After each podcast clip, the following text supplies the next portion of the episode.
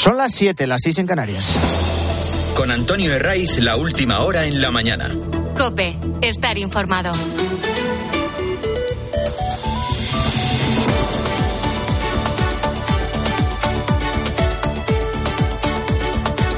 Muy buenos días, bienvenidos todos a la mañana del fin de semana de Copes 17 de febrero y ha vuelto a situarse encima de la península un anticiclón eh, con dos claves habituales de estos episodios. Tiempo estable y ausencia de lluvias, salvo algunas nubes a primera hora en el Cantábrico Oriental y en los Pirineos. Poco más. Cuando el sol se vaya afianzando subirán los termómetros con máximas de 20 grados o por encima incluso en Gerona, en Tarragona, en Orense y luego en el sur en, los clásicos, en Málaga, en, Huelva. Estos días de anticiclón en febrero lo que dejan es una diferencia térmica notable en puntos del centro. Por ejemplo, con mínimas de 2 grados bajo cero en Teruel y 15 de máxima que esperan alcanzar hoy en la capital turolense. Vamos abriendo poco a poco un sábado en el que buena parte de la comunidad internacional señala directamente a Vladimir Putin como el responsable de la muerte del opositor Alexei Navalny. Al presidente ruso lo que le pueda decir Joe Biden o desde Europa la presidenta de la Comisión mm, Ursula von der Leyen eh, le inquieta lo mínimo. Pero lo primero que están haciendo desde el Kremlin es ocultar eh, la muerte en la cárcel de la que ha sido la auténtica bestia negra de Putin. Desde Moscú se han limitado a dar una versión escueta sobre las causas. Señalan que después de un paseo en la prisión se sintió indispuesto, se desvaneció y que los servicios penitenciarios no pudieron hacer nada por salvarle la vida. Esto es lo oficial. Pero ya digo que a esta hora ni Putin ni nadie de su guardia pretoriana ha dado explicación alguna. Eh, los medios rusos, eh, sumisos a las directrices del régimen, también tratan de ocultar la muerte de Navalny.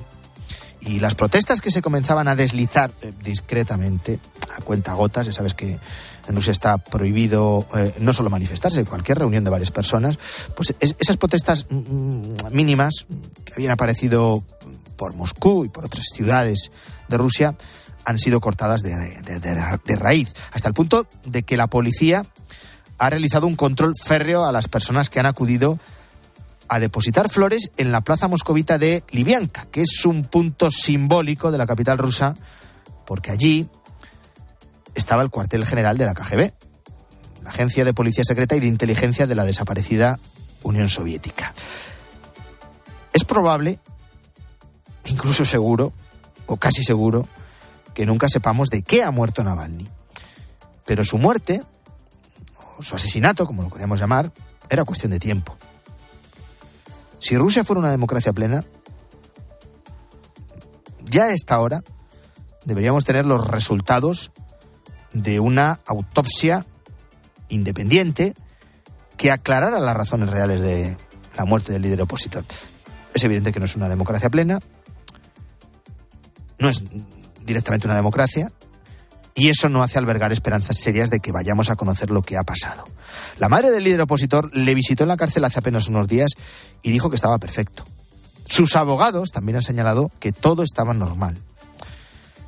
Lo que está claro es que con esta muerte Putin deja un mensaje muy claro a cualquiera que ose contradecir o cuestionar su régimen, por muy valiente que sea. Termina acabando en una caja de madera. Y no es la primera vez que han intentado acabar con él. Ya lo intentaron en agosto de 2020 cuando fue envenenado con un agente nervioso llamado Novichok. Eh, de aquella se salvó, se recuperó de forma lenta en Alemania. En cuanto mm, tuvo las mínimas fuerzas, dijo que él volvía a su país, lo hizo y prácticamente en cuanto llegó, pues lo detuvieron principios de 2021. Daba igual la acusación. Si fue eh, por apoyar extremismos o por lo que fuera. Iba a ser detenido, iba a ser encarcelado. Y lo peor es que ha acabado con su vida en la cárcel. Con un mensaje muy claro para cualquier tipo de disidente, por muy valiente que sea,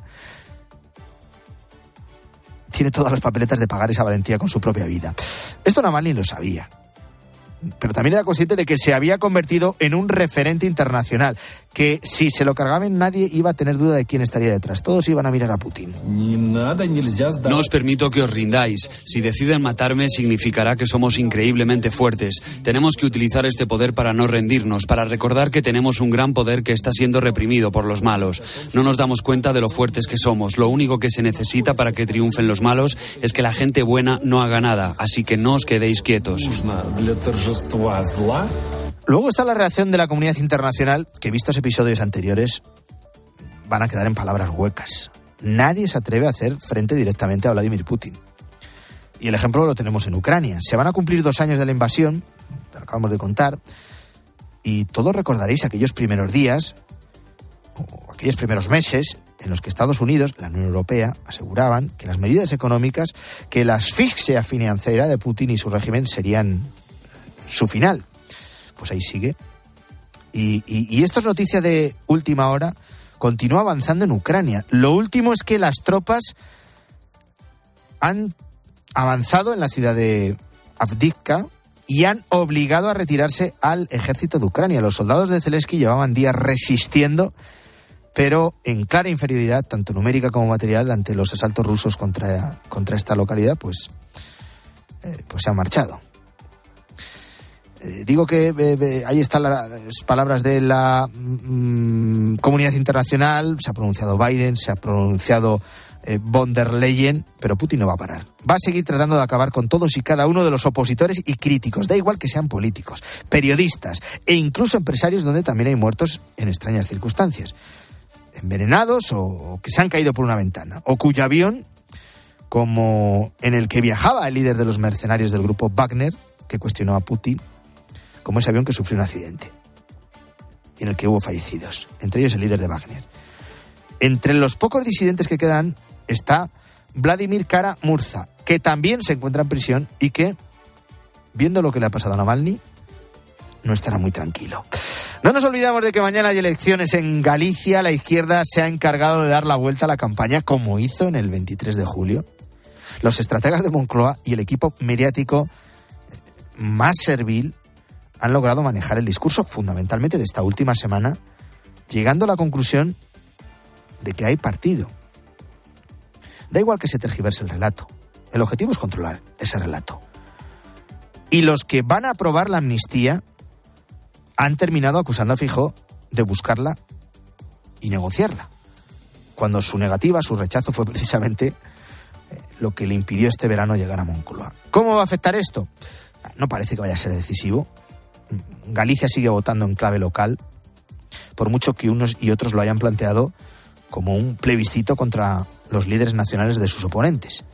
El Partido Popular aspira a revalidar la mayoría absoluta en un uno contra todos, incluido contra Vox, que sigue viendo a los populares como su principal rival. Luego el PSOE, que conscientes del batacazo que se van a pegar, se agarra la opción de pactar con el Venega.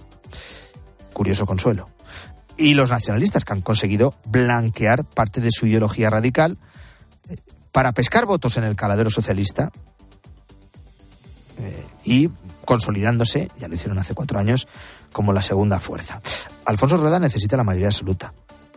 Se presenta como el único con opciones de poner freno al soberanismo y como en prácticamente en todos los comicios será clave la participación. Y si el voto maduro sirve para contrarrestar al voto joven al que se agarran los nacionalistas. Mañana lo veremos. Y luego vamos cerrando una semana en la que prácticamente no ha habido ni un solo día en el que el ministro Óscar Puente no nos haya dejado una de sus perlas habituales. Esto no piensen que es casual. Forma parte también de la estrategia de Moncloa. En todo gobierno, en todo, hay un mamporrero o una figura que se encarga de hacer el trabajo sucio al presidente. En su primera legislatura, Pedro Sánchez tuvo a José Luis Ábalos, eh, por supuesto también a, Pablo Iglesias, y ahora el elegido es Óscar Puente, rescatado para las labores de ministro, azote de la oposición, tras no eh, conservar la alcaldía de Valladolid. El historial es tan largo que nos impediría acabar a nuestra hora. Tendríamos que invadir el espacio de César Lumbreras eh, en Agropopular. Y no, no vamos a someterles a tal tostonazo. Pero valgan dos ejemplos. ¿Que un tren entre Cáceres y Madrid tiene que ser desalojado por un incendio? Pues tenemos que acostumbrarnos. Estamos estirando el material de todo lo que podemos y eso tiene sus consecuencias. Hay, hay incidencias de todo tipo, con animales, personas a veces, eh, desgraciadamente, en fin. Eh, hay que acostumbrarse a que eso es lo normal. Hay que acostumbrarse a que eso es lo normal. Que un medio se atreve a cuestionar el funcionamiento del tren, especialmente el de Extremadura. Zas. Aparece el ministro Puente y trata de ridiculizar a ese medio, como ha hecho también esta semana con el diario El Mundo, llamándole panfleto. Ayer, su trabajo en el ministerio también le dejó tiempo para llamar sin vergüenza a la consejera de movilidad de Castilla y León, que le acusó de bloquear la estación de autobuses de Valladolid, donde ha sido alcalde. Y en un suma y sigue, eh, también ha mordido en el tema de la amnistía. Para el ministro de Transportes, autoerigido como portavoz de Moncloa, no sé a qué Pilar Alegriano de la talla, estos son los feministas. Para Puente lo de la amnistía es uno de sus temas recurrentes. Y no será porque no haya quedado en evidencia. De estar radicalmente en contra, a ser un ferviente defensor. De señalar claramente que lo del terrorismo era una lilia roja que no iban a traspasar, a cruzar con creces también esa línea. Y la última doctrina Puente va dirigida a los jueces. Vamos a ver, señores magistrados. Miren para otro lado. No se esfuercen demasiado en perseguir a los del golpe separatista en Cataluña. Porque lo que no consiga la amnistía lo van a lograr los indultos. No pierdan tiempo. Ahorrémosle el trabajo a la justicia, que muy sobrada de recursos tampoco está. Es decir, si lo que vamos a hacer es someter a las personas siete años después a un procedimiento judicial para acabar indultándolas, pues ahorrémonos ese esfuerzo y ahorrémosle a la justicia también el esfuerzo. Conclusión, que la justicia no pierda el tiempo en sentencias que luego anularán los indultos. Y esto se le atribuye Puente, sin ni siquiera ponerse medio colorado, al Partido Popular, cuando son ellos los que van a aprobar la amnistía y van a indultar y van a amnistiar a todos. Bueno, si lo que quiere Puente es aligerar el sistema judicial español, ¿por qué no lanza un órdago más disparatado? Amnistiamos a todos, todos los delincuentes antes de sentarles en el banquillo y así le ahorramos un gran trabajo a la justicia. Esto es lo que tenemos. Hay más noticias en este sábado, te las cuento en titulares con Claudia Cid. Nuevo récord. La deuda pública cerró 2023 en 1,57 billones de euros. Subió casi 72.000 millones de euros y es un 4,8% más que en 2022. Desde el Ministerio de Economía prefieren subrayar que ese dato supone un descenso con respecto al PIB debido al crecimiento económico de nuestra economía. La deuda se sitúa en el 107,7% del Producto Interior Bruto y es el doble del límite impuesto por Bruselas. Robo de jamones. La Guardia Civil ha detenido a dos hombres de 31 y 32 años en Torrevieja, Alicante, por la sustracción de más de 650 jamones ibéricos, quesos y aceites valorados en 230.000 euros, así como tres camiones. Los arrestados entraron a robar en un almacén de una empresa distribuidora de productos de alimentación en Santomera. Archivada. La jueza Concepción Jerez no ve delito en la protesta de Nochevieja junto, en, junto a la sede de Ferraz, en la que varias personas golpearon un muñeco que supuestamente representaba a Pedro Sánchez. La magistrada no ve delito de odio, de odio, lo enmarca dentro de un acto festivo y recuerda que la mala educación no es delito. 7 y 14 sigue la mañana del fin de semana de COPE. Antonio de Ray. La mañana. COPE. Estar informado.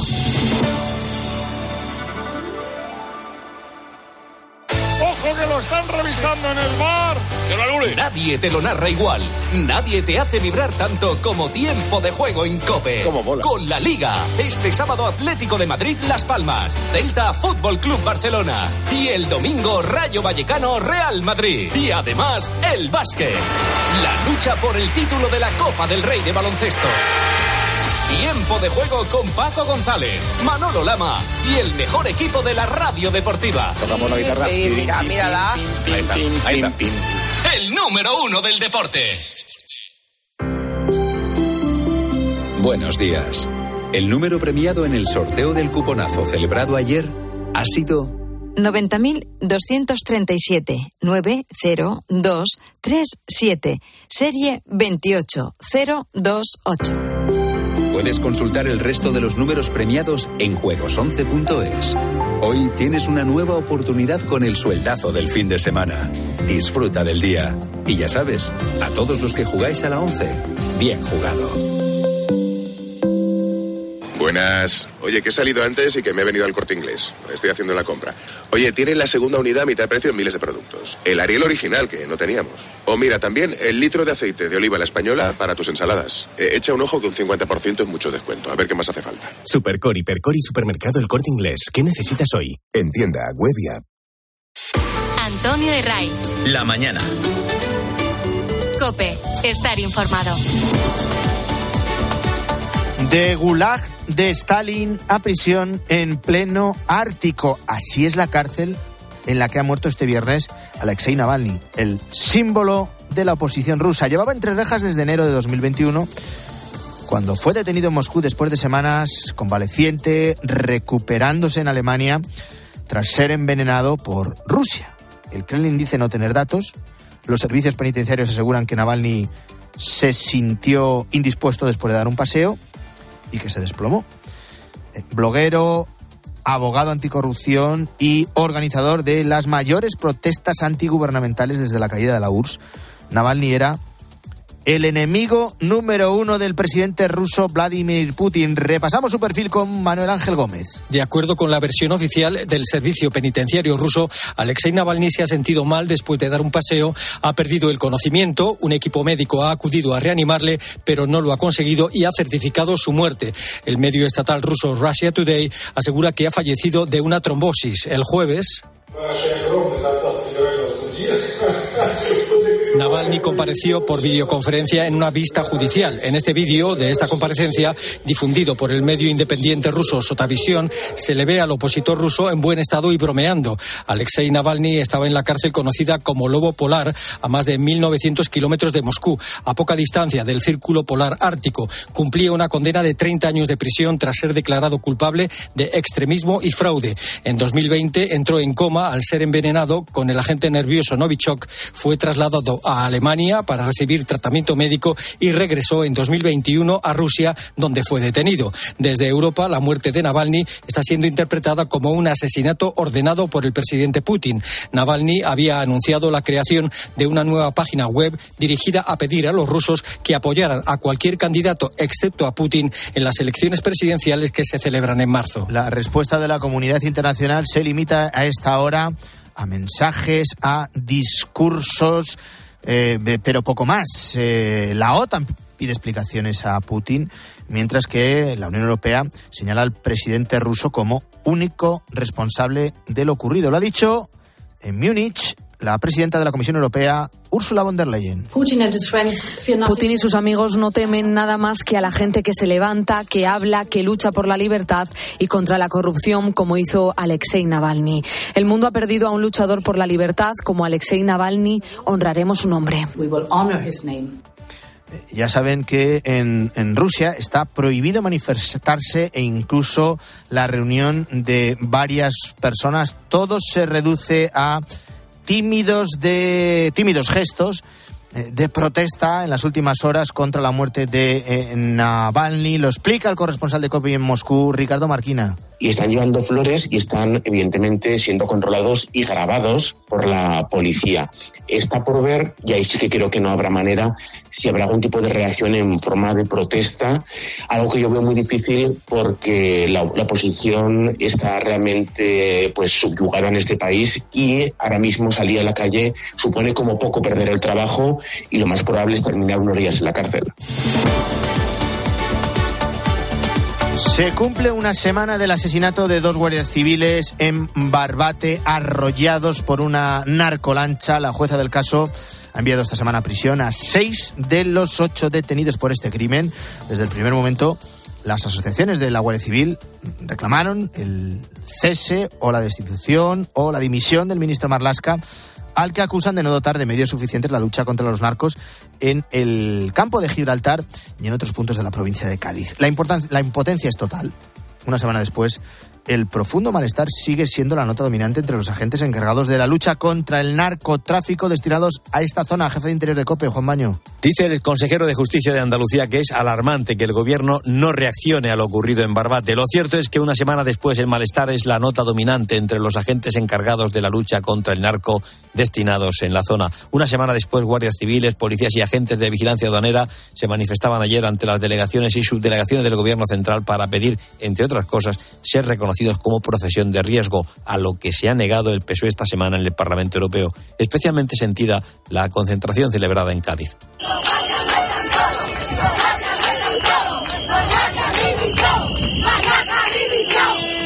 Todas las asociaciones del cuerpo y sindicatos de la policía piden la dimisión del ministro, como ya vienen haciendo desde hace días, un rechazo que encabezan la familia de los dos guardias asesinados. La llegada de Alijos no cesa. Esta semana se han incautado miles de kilos y desde la Fiscalía se pide la colaboración de la Armada para combatir el tráfico incesante de narcolanchas. Un agente en la comandancia de Cádiz me dice, la simple posesión de un artefacto de estos, una narcolancha, se considera un delito de contrabando, pero no damos abasto. Siguen faltando medios y personal. Este viernes Una semana Gracias, Juan. Este viernes por la tarde conocíamos que dos de las patrulleras de la Guardia Civil que operan en la provincia de Cádiz y que estaban averiadas, una de alta velocidad y otra de media, ya han sido reparadas. Se trata de dos de las cuatro patrulleras de la provincia y que estaban averiadas justo cuando una narcolancha embiste hace una semana otra embarcación de la Guardia Civil en el puerto de Barbate en un suceso en el que fueron asesinados esos dos agentes del cuerpo. Y, y sigue siendo noticia la protesta de los trabajadores del campo. Hasta 26 de los cerca de 300 tractores que se han sumado a las movilizaciones en el centro de Santander han pasado la noche en la capital cántabra. Movilizaciones que se sucedieron este viernes por décimo primera jornada consecutiva en diferentes puntos de España. En Alicante, más de 400 tractores han participado en las tres marchas convocadas en la provincia por las organizaciones agrarias bajo el lema Europa nos arruina y el gobierno nos ignora Alicante, Isabel Bartolomé. El campo se muere y los agricultores alicantinos claman contra el gobierno y contra Europa. Los ánimos están calientes. es que estamos ya cabreados, estamos cabreados, estamos cabreados. Eso es una mierda, hombre. Eso es una mierda de ministro. Es verdad, ¿eh? Y habrá más. Y habrá más, sí. Eso es lo que tenemos. Es que estamos ya, como te digo, hartos. Es que estamos en el campo. Esto es un atraco lo que están haciendo aquí en el campo. Aquí está. Yo estoy enfadado, claro que estoy enfadado. Y todos los días, si es normal. Es normal que la gente no está, que no se ve en, toda, en todo el país, aquí en España, que no se ve todos enfadados. Estos son algunos de los más de 400 agricultores que ayer, y rodeados de una fuerte presencia tanto de policías como de guardias civiles, participaban en alguna de las tres tractoradas organizadas simultáneamente en la provincia. La más multitudinaria, en la comarca de la Vega Baja, al sur, en el corazón de la ya cada vez menos huerta de Europa. Aquí los agricultores arrojaron 8.000 kilos de limones para dejar claro que les sale más a cuenta tirar su producción que venderla. Las protestas de los agricultores que tienen que ver con los efectos de la sequía, el exceso de burocracia o la competencia desleal de terceros países, pero también con el aumento de los precios que han sufrido muy especialmente en los dos últimos años. Y si hay algo que se ha encarecido es el combustible. De hecho, eh, llevamos nuevamente cuatro semanas de incrementos de precios. En concreto, el precio medio del litro de gasolina ha repuntado un 0,77% esta semana y se paga más de un euro y medio, su nivel más alto desde finales de noviembre. ¿Seguirá subiendo, Marta Ruiz? En materia de energía, como ya hemos visto, es difícil hacer pronósticos, pero esto es lo que nos dicen expertos como Inés Cardenal de la Asociación Española de Operadores de Productos Petrolíferos. Nunca puedes asegurar que no vaya a volver a pasar, pero en ese momento pues se dieron unas circunstancias muy excepcionales, ¿no? La invasión de Ucrania por Rusia puso una gran presión en los mercados internacionales de crudo. También respondieron, ¿no? Que respondieron con agilidad, que se diversificaron los suministros, que se buscaron kann und otros proveedores y bueno pues también eso puede servirnos pues para, para estar más preparados ¿no? de cara a, otras situaciones. De momento estamos lejos de máximos pero con una subida del 2,5% en lo que va de año en los carburantes por el aumento de la tensión en las cotizaciones internacionales del petróleo y derivados. Por un lado tenemos la crisis del Mar Rojo que está afectando un poco a los a los movimientos ¿no? de, crudo y por otro lado pues bueno eh, parece que la, la, demanda está tirando con fuerza en, en países como China o incluso como Estados Unidos eh, para el que se anticipaba una recesión que parece que está que está en este momento descartada eh, y que está y que está creciendo, ¿no? A lo que se suma una caída de la oferta por parte de los productores de la OPEP. Y ojo si finalmente Hacienda termina subiendo la fiscalidad de los carburantes porque, según el sector, esto supondría una subida de 15 céntimos en la gasolina y de 27 en el caso del gasóleo. Antonio de Ray. La mañana. Cope, estar informado. Pepe Domingo Castaño ya tiene un rincón con su nombre en su barrio de Madrid. Pepe Domingo Castaño, allá donde estés, que estoy seguro que estarás en el cielo, Madrid te quiere y te recuerda con cariño, con admiración y con una enorme gratitud. Muchas gracias. El alcalde de Madrid ha inaugurado este viernes en el barrio de Valdemarín, en el distrito de Aravaca, la rotonda que a partir de ahora va a llevar el nombre de Pepe y la verdad es que ha sido un acto eh, sencillo pero precioso, junto a toda su familia y, y sus amigos, su familia de Deportescope, Paco González, eh, Manolo Lama, mm, Juanma Castaño, que no le olvidan. Yo creo que estaría orgulloso, primero por la glorieta, segundo porque está al lado de un bar y tercero porque hay un restaurante, las tres cosas que más le gustaban. Y luego rodeado de amigos. Estaría encantado de, de ver, bueno, está encantado de vernos a todos los que hemos compartido la vida con él aquí en esta glorieta que ya por siempre será la glorieta Pepe Domingo Castaño. Un motivo más para que tengamos el recuerdo, que yo lo tengo cada minuto de mi vida, pero bueno. ¿Qué pensaría Pepe de esto, Paco? La que estáis liando. Algo así parecido. Como nos contaba su hijo Hugo, así ha sido toda la vida de Pepe, acompañado de los suyos. Era el, el lugar donde pasaba bastante tiempo por las noches, que, que ya sabes que le gustaba mucho. Así, así ha sido toda su vida, acompañado de gente, de amigos, así siempre ha sido. Bueno, pues todos los detalles de este acto, las fotos las tienes en nuestra web en cope.es. Ya está en marcha el programa Por Talento Digital de la Fundación 11. A través de su campus virtual, la Fundación ofrece 49 cursos accesibles para personas con discapacidad. ¿De qué tratan? Programación, diseño multimedia, marketing y ciberseguridad. El plazo para inscribirte termina el 29 de febrero. Son cursos dirigidos a mejorar tus habilidades digitales y ampliar tu horizonte laboral. Para obtener toda la información y apuntarte, pásate por la web por talentodigital.fundacion11.es. Antonio de Ray. La mañana. Escuchas Cope. Y recuerda, la mejor experiencia y el mejor sonido solo los encuentras en cope.es y en la aplicación móvil. Descárgatela. En Flexicar hay muchos cars. En Flexicar hay muchos cars, hay muchos cars. En Flexicar hay muchos cars, hay muchos cars. En Flexicar hay muchos cars. Flexicar. Flexicar, muy flexi, muchos cars. En Flexicar. Qué bien te viene la financiación total para clientes con tarjeta El Corte Inglés. Financia tus compras hasta en 12 meses en electrónica, electrodomésticos, deportes, moda, hogar y mucho más. Hasta el miércoles 21 de febrero, financiación total del Corte Inglés en tienda web y app. Por compras superiores a 200 euros, financiación ofrecida por Financiera El Corte Inglés y sujeta a su aprobación. Consulta condiciones y exclusiones en elcorteinglés.es. Cuando Elena abrió su paquete de Amazon, sintió mariposas en el estómago. Tecnología de cocción rápida y modo grill. Y con esa air fryer, Elena consiguió cumplir sus sueños culinarios por un precio de rechupete. Cinco estrellas de Elena. Productos estrella a precios estrella. Empieza a buscar en Amazon hoy mismo. Si mientras estás disfrutando en una playa de río tu cabeza está en España pensando si van a entrar en tu casa, te interesa el seguro de hogar de línea directa, que es tan completo que además de ahorrarte una pasta, incluye cobertura por ocupación ilegal y se encarga de todo lo importante en caso de que ocupen tu vivienda, para que siempre estés tranquilo. Cámbiate y te bajamos el precio de tu seguro de hogar, sí o sí. Ven directo a lineadirecta.com o llama al 917-700-700. El valor de ser directo. De camino al cole de los niños, un poco de diversión. Veo, veo. Si pillas atasco al ir al trabajo, un poco de paciencia.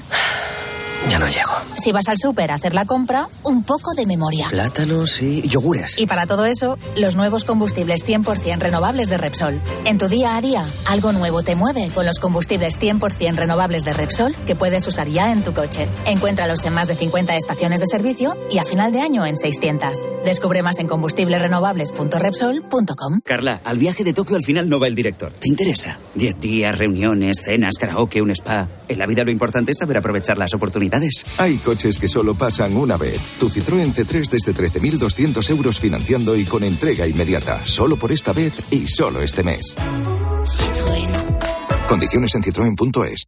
Los fines de semana en la radio. Le pega de lujo, ¿eh? Con su pierna buena, ¿no? Con la buena y hasta con la mala.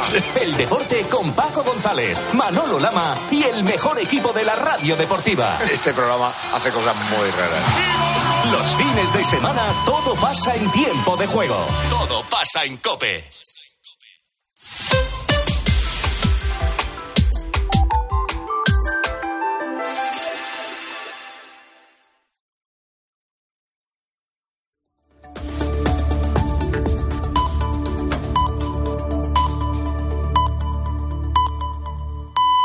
Son las siete y media, las seis y media en Canarias. Con Antonio Herraiz, la última hora en la mañana. Cope, estar informado.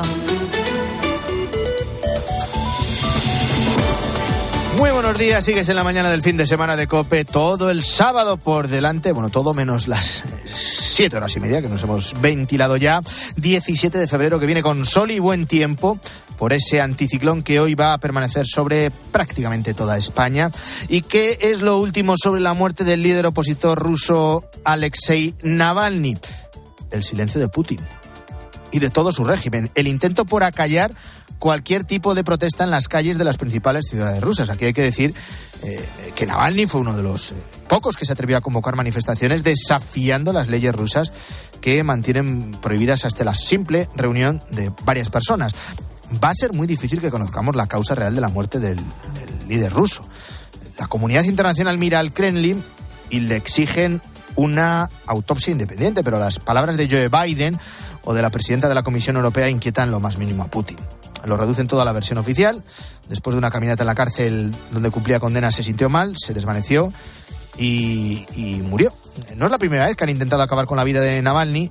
Le envenenaron con un agente nervioso, se recuperó en Alemania y cuando volvió a Moscú fue detenido hasta que ha muerto en esa cárcel situada en el Ártico.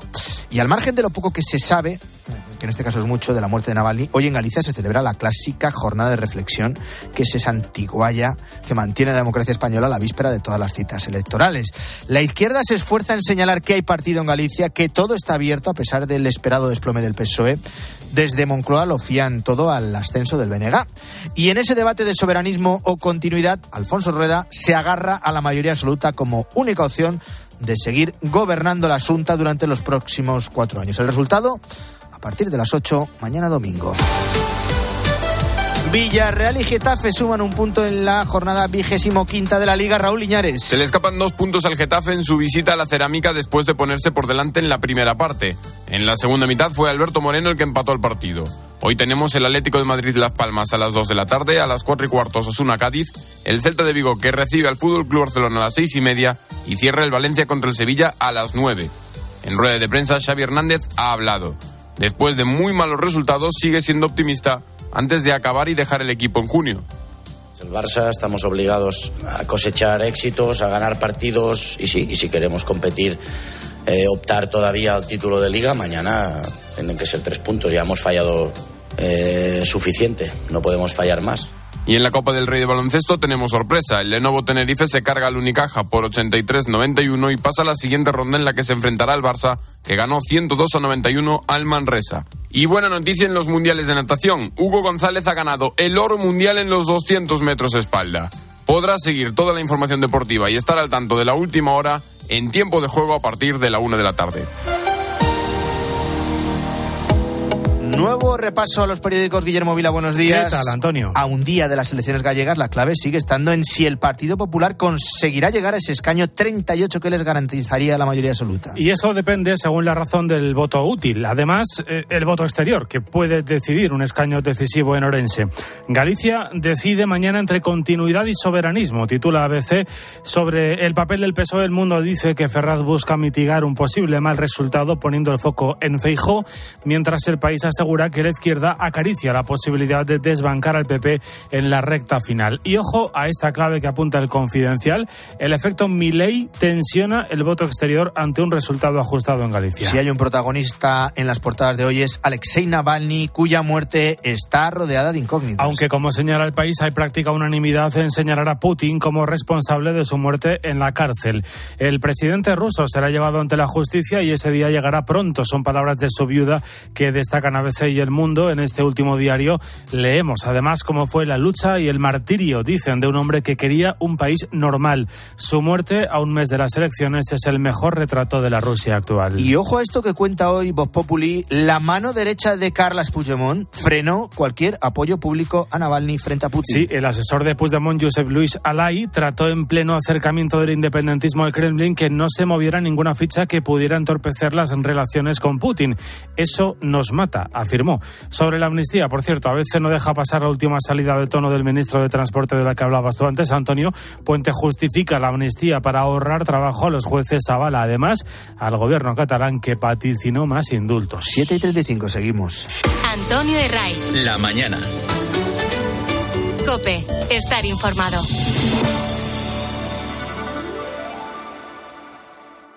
Quiero un auto que me mole. Nuestra oferta es enorme. Yo mi coche quiero tasar. Nadie le va a pagar más. Si en la huellas quieres buscar, El de Sevilla de Perlas me va. Te lo traemos de saldo está. 15 días para probar, mil kilómetros para rodar. Solo los más rápidos disfrutarán de ofertas increíbles en el corte inglés. Y también los fotógrafos más avispados, con un 15% de descuento en la marca Nikon. Así son las ofertas límite, del 15 al 18 de febrero en tienda web y app del corte inglés. Antonio Herray. La mañana. Cope, estar informado. Este sonido que vas a escuchar es el del último vídeo grabado a bordo del Villa de Pitancho. Dieguito trabajando. Diego. Ya nos vamos, ya. Paquirri. Hasta la vuelta, familia.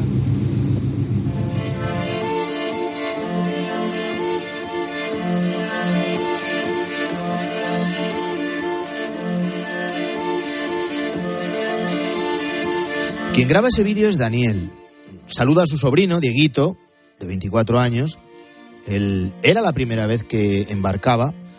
Al fondo se puede ver el puerto de Vigo, desde el que acababan de partir. El Villa de Pitancho se hundió el 15 de febrero de 2022 en Terranova, en las aguas casi heladas del Atlántico Norte. Esto fue a 250 millas de la costa de Canadá, relativamente cerca de donde se hundió el Titanic. El naufragio de este pesquero gallego fue el más letal de un barco español en los últimos 40 años. Murieron 21 de los 24 tripulantes. 12 de los cuerpos ni siquiera pudieron recuperarse. Como te digo, en el vídeo aparecen Daniel y Diego. Fue el último vídeo que enviaron a su familia por WhatsApp. Son la familia More, originaria de Perú. El naufragio les golpeó tres veces, porque en el Pitancho también iba Edwin, otro sobrino de Daniel. Marluz es la mujer de, Edwin. Tenía solo 29 años cuando desapareció con el pesquero. Marluz se ha quedado sola con cuatro niños muy pequeños. Yo no tenía valor para contarle a mis hijos. Mi, mi, hijo, el mayor, se llega a enterar por el periódico que yo había comprado y lo había dejado en la mesa. Entonces mi hijo viene y me dice, mamá, ¿qué ha pasado? Nada, Benjamín, le digo. Y él me dice, mamá, acá sale la foto de mi papá, no me mientas. Llorando, llorando llorando. Benjamín, al entrar al cuarto, le dice, Samuel, mi papá ha muerto. Y Samuel dice, ¿qué va, Benjamín? Papá está trabajando. El de tres años no hablé con él, pero intuía, porque cada vez que, que lloraba cogía la foto de su padre. El relato de las familias es durísimo. Viudas, madres, huérfanos. Parece que nos hemos olvidado, pero esto sucedió hace solo dos años y en el Pitancho murieron 21 personas. Nuestro compañero Israel Remuñán ha estado con las familias y también ha accedido a la investigación en busca de respuestas, con una pregunta fundamental. Israel, ¿qué tal? Muy buenos días. Buenos días, Antonio, ¿qué tal? Y esa pregunta fundamental es por qué se hundió el Pitancho. Sí, es lo que, lo que se pregunta todo el mundo, las familias, eh, los investigadores, un, un, asunto lleno de incógnitas. Siempre que ocurre un naufragio en Galicia, lo has escuchado, el relato es, es, durísimo, golpea a varios pueblos y ciudades, no uno solo. Nosotros hemos estado en Marín, de donde era el Pitancho ese barco, también en Vigo, en Pontevedra, y si hay algo peor que sufrir la muerte de un familiar, es que ni siquiera puedas encontrarlo, no tener un lugar al que llevarle flores. De los 21, Antonio, hay 12 cuerpos que no han podido recuperarse. No pude despedirme de él ni darle un beso. Piensas que, que no está muerto, piensas, al no ver el cuerpo es muy triste, muy triste. Eugenia es la madre de Ricardo, uno de los desaparecidos en el naufragio. Pasea por el muelle de Marín y lleva un colgante dorado con la foto de su hijo. La historia de Ricardo es increíble porque había sobrevivido a un naufragio 20 años antes. Había sido el único superviviente del Arosa. Un golpe de mar muy fuerte y ya cerré los ojos y cogí aire. Y en esto que cuando baja el mar sentí en las piernas que había piedra. Esto Israel, esto que escuchamos, es un sonido real del propio Ricardo hace más de 20 años. Sí, en el año 2000, cuando se hunde ese barco de La Rosa, en el que mueren 12 personas también en ese naufragio, fue el único superviviente y contaba en la radio cómo se salvó en esa ocasión. En ese momento muchos dijeron que era un milagro, pero Eugenia nos contaba que ella no volvió a dormir tranquila desde esa noticia, porque Ricardo solo quería volver a la mar, la mar era su vida, y cuando recibió la noticia del Pitancho 20 años después, supe, Eugenia, que este naufragio no se iba a salvar, porque las aguas de Terranova son casi heladas, apenas puedes mantenerte unos minutos con vida. Pero lo que más le dolió a Eugenia fue enterarse de todo por Facebook. Tener que enterarme, el barco de mi hijo tuviera un accidente por las redes sociales, eso es muy triste. En su momento, yo cuando veo, ya le digo a mi marido, Kiko, el barco de Ricardo. Y me dice él, otra vez, mi mamá, pero esta vez nada. Y le digo a mi hijo, Ángel, el barco de Ricardo otra vez. ¿Qué va, mamá? No, no, no, puede ser otra vez, no, otra vez no.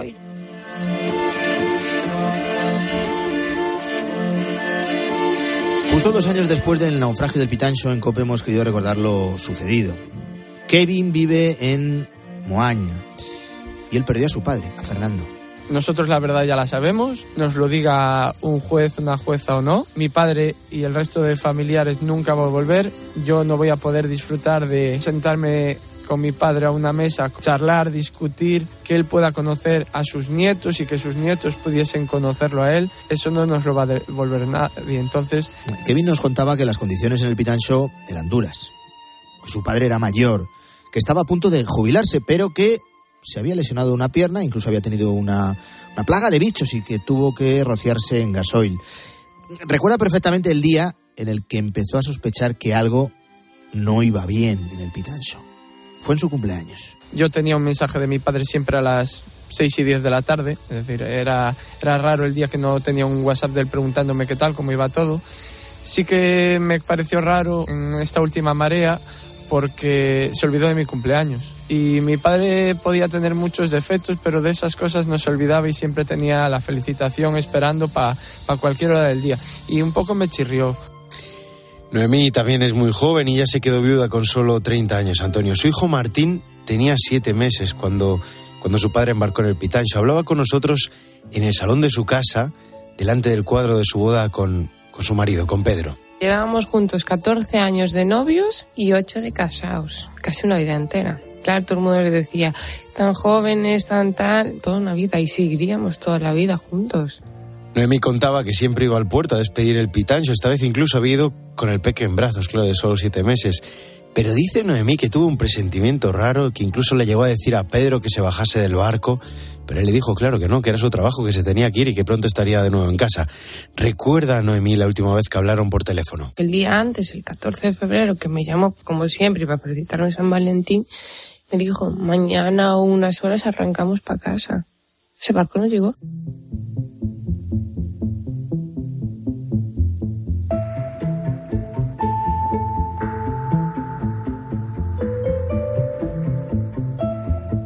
Te recuerdo la tragedia.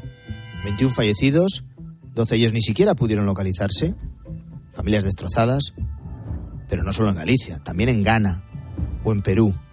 Ahora las familias piden que se haga justicia, saber qué pasó esa madrugada en Terranova. ¿Qué datos tenemos hasta ahora, Israel? ¿Qué es lo que se sabe? Bueno, muchas incógnitas y lo primero decir que será un juez cuando arranque el juicio quien diga qué pasó realmente esa noche del 15 de febrero en Terranova. Lo último que sabemos es que, según la Capitanía Marítima de Vigo, el barco salió en buenas condiciones, el, el Pitancho partió bien de Vigo. Pero hay un informe al que ha tenido acceso COPE que daría algunas claves. Es el informe de los peritos que bajaron hasta los restos del barco con un robot a 750 metros de profundidad en el Atlántico Norte para grabar al Pitancho. Ese informe señala cuatro causas probables del naufragio. La primera apuntaría a un error humano del capitán del Pitancho. Sí, por no percibir el riesgo que suponía intentar liberar el barco del embarre en esas condiciones del mar, esas maniobras. Recordemos que la del embarre es la principal hipótesis. ¿Y qué es el embarre, Antonio? Pues cuando la red del barco, con el pescado, se queda enganchada en el fondo marino. La segunda, la evacuación. Según el informe, el capitán habría tardado demasiado en ordenar la evacuación, lo que condicionó que los tripulantes pudieran abandonar el barco de forma ordenada. Recordemos que solo hubo tres supervivientes.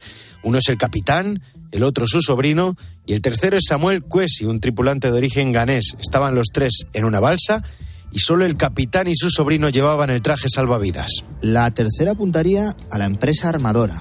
Sí, los peritos señalan que los tripulantes no estaban familiarizados con cómo actuar en un caso de emergencia, cómo abandonar el barco, cómo ponerse los trajes salvavidas. Además dicen que faltaba una escalera en estribor que habría facilitado un poco más la llegada a esas balsas salvavidas. Y luego la cuarta, las condiciones del mar. Sí, bueno, eso es, es, innegable, una situación meteorológica complicadísima que dificultó mucho la labor del capitán de intentar liberar el barco del embarre. Recordemos que cuando se hundió el Petancho en aquellas aguas heladas de Terranova, las olas eran de, de 10 metros y las rachas de viento de 40 nudos. Bueno, pues estas son algunas de las incógnitas abiertas. Eh, esto es parte de la investigación y esta es la información sobre el naufragio del Villa de Pitancho, que forma parte del último informe COPE, que puedes encontrar en cope.es y que también está disponible en, en, YouTube, en el YouTube de COPE. Gracias, Israel. Gracias a ti, Antonio.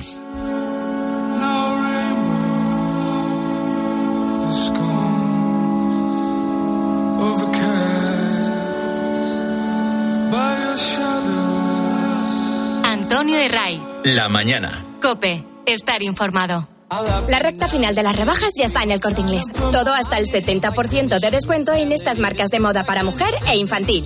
Woman el corte inglés, Tintorete y Cuchel. Southern Cotton, Emphasis, Woman Limited y Woman Fiesta. Hits el corte inglés, Baby el corte inglés, Coconut y Cotton Juice. Hasta el 29 de febrero, rebaja final. En tienda web y app, el corte inglés.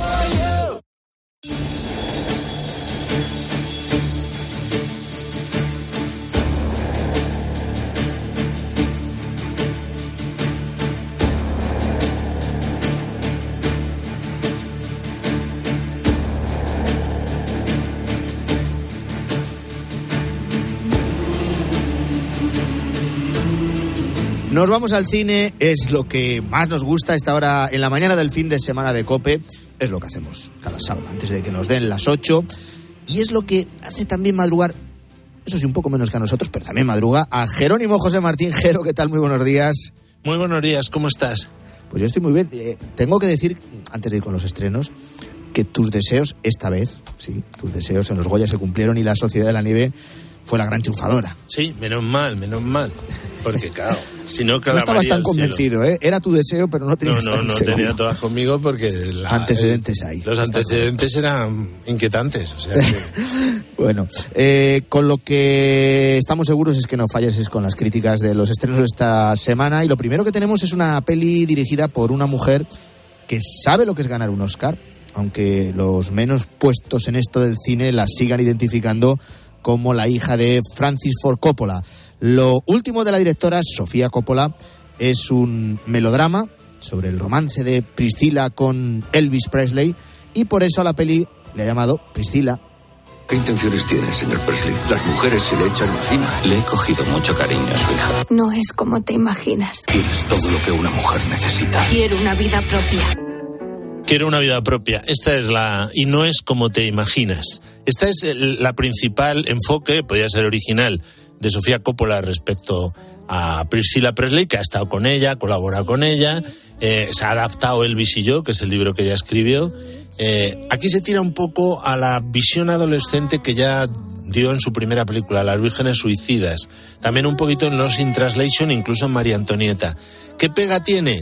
Que es que es muy lánguido el personaje. Ella está espléndida, Kylie Spinney, de hecho ganó la Copa Volvi en Venecia, ha estado nominada a los Globos de Oro, pero te rebaja tanto el mito de Elvis, o sea, es tan gris el personaje de Elvis, tan contrastado quizá, porque a lo mejor ese ha sido lo que ha buscado, con el retrato super barroco que hizo de Elvis Bad Luhrmann, el director australiano de Moulin Rouge en, en la película hace dos o tres años, eh, que aquí apaga los colores, es todo como si fuese un adolescente, claro, eh, porque era muy jovencita cuando empezó con él, todo el respeto que le muestra ella está bien mostrado, pero luego el resto es como, digamos, el lado gris, cotidiano, aburrido y, en fin, eh, no demasiado respetuoso con la fidelidad conyugal de él, ¿no?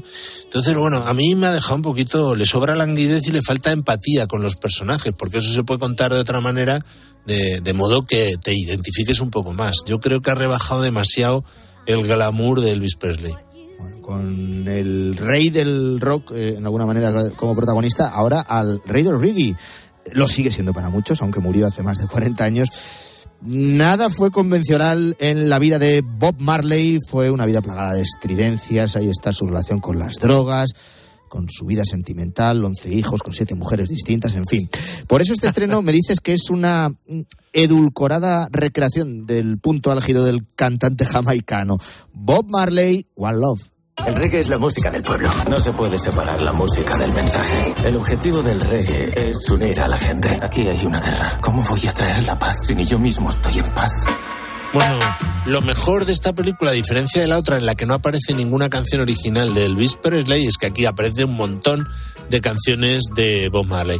Eh, y efectivamente lo ha adulcorado, tú lo has dicho, ¿no? Es Reinaldo Marcus Green, el, director, que es el que hizo el método Williams, lo hace muy bien, Kisley Benadir, pero es que no te muestra el oscuro de un modo claro, se centra mucho en el concierto de Smile Jamaica de 1976, que efectivamente evita una guerra civil, él estuvo a punto de morir en un atentado previo, y es positiva, es maja y tal, pero no es realista, o sea, oculta muchos temas de los que tú has dicho y se centra bastante, que eso es interesante, en la religiosidad rastafari, es decir, en ese cristianismo africano que consideraba al emperador de Etiopía Haile Selassie como la reencarnación de Cristo, con lo cual también tiene un punto peculiar, ¿no? Pero bueno, es más llevadera que la otra película, esta es más peliculera, es más mezcla de géneros, se deja ver mejor Bob Marley One Love que Priscilla.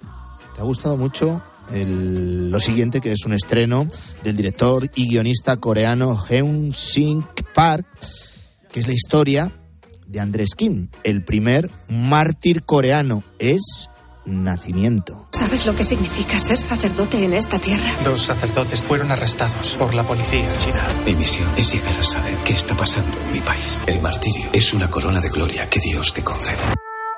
Bueno, cuatro meses estuvo de, en cartel en Corea, fue un exitazo. Es una película muy potente de este director que aquí no había estrenado nada, es su cuarto largometraje, muy bien interpretada, muy bien por todos los eh, actores eh, surcoreanos y también los que interpretan a los misioneros franceses que llevaron ahí la fe después de varios siglos sin sacerdotes, porque se quedaron y, y se mantuvo y claro, este personaje tiene una vida de aventuras espléndida porque él se va a formar en China, le pilla allí la guerra eh, del eh, la guerra entre China e Inglaterra, la guerra del opio, le cuesta entrar un montón. Es una película de aventuras potente, es una superproducción. Eh, y luego, pues claro, muestra muy bien toda la, la, hondura del cristianismo, en concreto el catolicismo ahí en Corea, eh, con todo un repaso, digamos, a los temas básicos de, del catolicismo muy bien llevado, con una intensidad similar, similar en intensidad, no digo que sea la calidad tan alta a la película de Silencio de Martin Scorsese, o sea, es durita también de vez en cuando, quizá demasiado larga, quizá todos se parecen, porque por lo menos a mí me cuesta distinguirlos, y, pero bueno, es una historia magnífica de este mártir que fue canonizado en 1984 por San Juan Pablo II con otros 103 mártires y cuya situación no dista tanto de muchos sacerdotes clandestinos en la China actual. Bueno, tenemos un estreno también fantástico, del género fantástico justito. ¿eh? Este es justito, Este justito, una sí. rutinaria aventura de la más enigmática heroína de la Marvel, Madame Web. Bienvenida a la tierra de los vivos. No entiendo qué me está pasando. Estoy teniendo visiones. Sabía que iba a morir. Cada vez hay más piratas en Nueva York. ¿Qué está pasando? Puedo ver el futuro. Bueno, puede ver el futuro. Es, es una, uno de los personajes del universo Spider-Man. Eh, también se basa, es la hija de una científica que iba buscando arañas eh, para una cura en el Perú de 1973. Y entonces aquí ella empieza a darse cuenta, siendo eh, enfermera, que eh, ve el futuro inmediato. Entonces, de ese modo, puede salvar a tres chicas que tienen superpoderes de otro que tiene mucho más superpoderes. Poquita cosa, la verdad. Confirma Venga, pues. que está un poco en crisis el cine de superhéroes. Antes de las pelis de 13 tenemos el estreno de dos capítulos de Chose, tenemos también un documental eh, que reivindica a los hermanos Álvaro- Álvarez Quintero, que yo sé que tú les habrás leído, no sé si El Genio, no sé si El Patio, no sé si las de Caín, pero seguro que has leído algo de los hermanos Álvarez Quintero. Sin duda. Sembrando sueños se llama. El teatro les salía, respiraban teatro. Vivían juntos, escribían juntos. Los Quintero ponen de moda Andalucía. Eso es el costumbrismo. Pero hay algo más serio que la comedia. Allá se ha identificado a Santiago Segura y a José Mota defendiendo la comedia.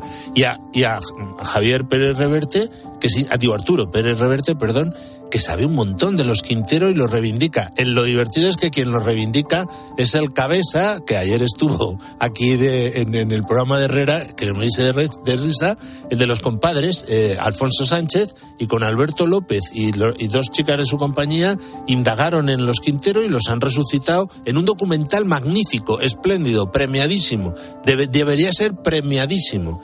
Hay también declaraciones de Alfonso Guerra porque es enormemente equilibrado. Dice, los Quinteros fueron mm, defenestrados por la eh, izquierda intelectual porque eran de derechas y católicos y sin embargo son de los autores teatrales más importantes. Además estuvieron a punto de ser ajusticiados en la guerra civil y los salvó el Ángel Rojo, que merecería una película. Eh, Melchor Rodríguez García, que fue el que sustituyó a Santiago Carrillo y paró las sacas de la cárcel modelo. O sea, apasionante. Encima la música de Pablo Cervantes, que es un compositor sevillano espléndido, con lo cual, y como has dicho tú, efectivamente lo, lo anunciamos Chosen. que The Chosen se está estrenando en 120 cines de España. Ya hablaremos más adelante cuando salga en marzo la, toda la serie en Movistar Plus. Temporada 4, ¿no? Pero tanto hoy como el martes que viene, eh, tanto eh, ahí se estrenan los dos primeros capítulos. Son magníficos. Ha subido en calidad de producción, en entidad dramática. Sigue siendo una serie sensacional sobre Jesucristo y sus apóstoles. Y las pelis de 13 de este fin de nos llevan, nos recomiendas hoy sábado a las 3 de la tarde, María Negra.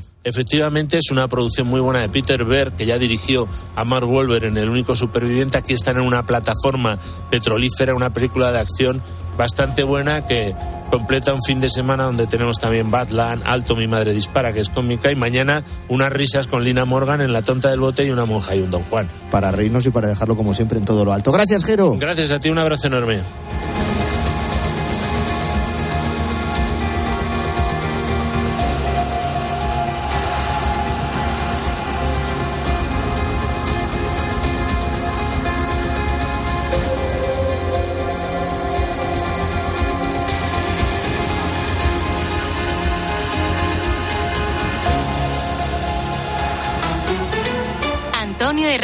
La mañana.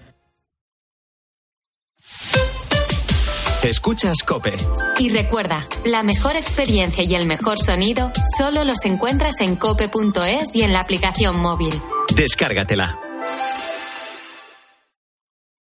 ¿Sabes cómo se dice optimismo en alemán? Optimismos. Fácil, ¿verdad? Pues así de fácil te lo pone Opel si eres empresario autónomo. Descubre la tecnología alemana del futuro con los días pro empresa de Opel. Solo hasta el 29 de febrero condiciones excepcionales en toda la gama de turismos y comerciales. Ven a tu concesionario o entra ya en opel.es. Si para ti abrir gas no tiene nada que ver con tu cocina, entonces te interesa el seguro de moto de línea directa, con el que, además de ahorrarte una pasta, tendrás cobertura de equipación técnica para casco, guantes y cazadora. Cámbiate y te bajamos el precio de tu seguro de moto sí o sí. Ven directo a lineadirecta.com o llama al 917-700-700. El valor de ser directo. Consulta condiciones. ¿Te imaginas que el mejor piloto te haga de taxista? Pues ahora Acciona Energía, la mayor compañía energética del mundo que solo opera en energías renovables, te instala los paneles solares en tu casa y pone toda su energía a tu servicio a un gran precio. Aprovecha y hazte autoconsumidor. Entra en Hogares Acciona Energía e infórmate. Estimados viajeros, verano a la vista. El verano está más cerca de lo que crees. Tu viaje al Caribe desde solo 899 euros con Tour Mundial. O eres más de islas o un circuito por Tailandia. Anticipa tu reserva y consigue un cupón regalo de hasta 600 euros en el Corte Inglés. Consulta condiciones en viajes el Corte Inglés. UMAS, mutua especialista en seguros para el sector educativo. Ofrecemos una solución integral para los colegios y guarderías. Daños patrimoniales, responsabilidad civil, accidentes de alumnos. Más de 1.400 centros ya confían en nosotros. Visítanos en umas.es. UMAS, más de 40 años de vocación de servicio. Contratar la luz con Repsol, ahorrar en tus repostajes. Contratar la luz con Repsol, ahorrar en tus repostajes. Contratar la luz con Repsol. ¿Pero qué estás haciendo? Contratar la luz con Repsol. Porque ahorro 20 céntimos por litro en cada repostaje durante 12 meses pagando con Wilet. Contrata la luz con Repsol en el 950 52 50 o en Repsol.es y enciende tu ahorro. ¿Hasta cuándo va a durar la emergencia por sequía? ¿Qué está pasando con las protestas en Europa? La respuesta a esta y a más preguntas las encuentras este sábado desde las ocho y media de la mañana en Agropopular con César Lumbreras. Las protestas de los agricultores y ganaderos se han multiplicado esta semana. Agropopular, el programa de información agraria decano de la radio española. También en cope.es, en tu móvil y en redes sociales.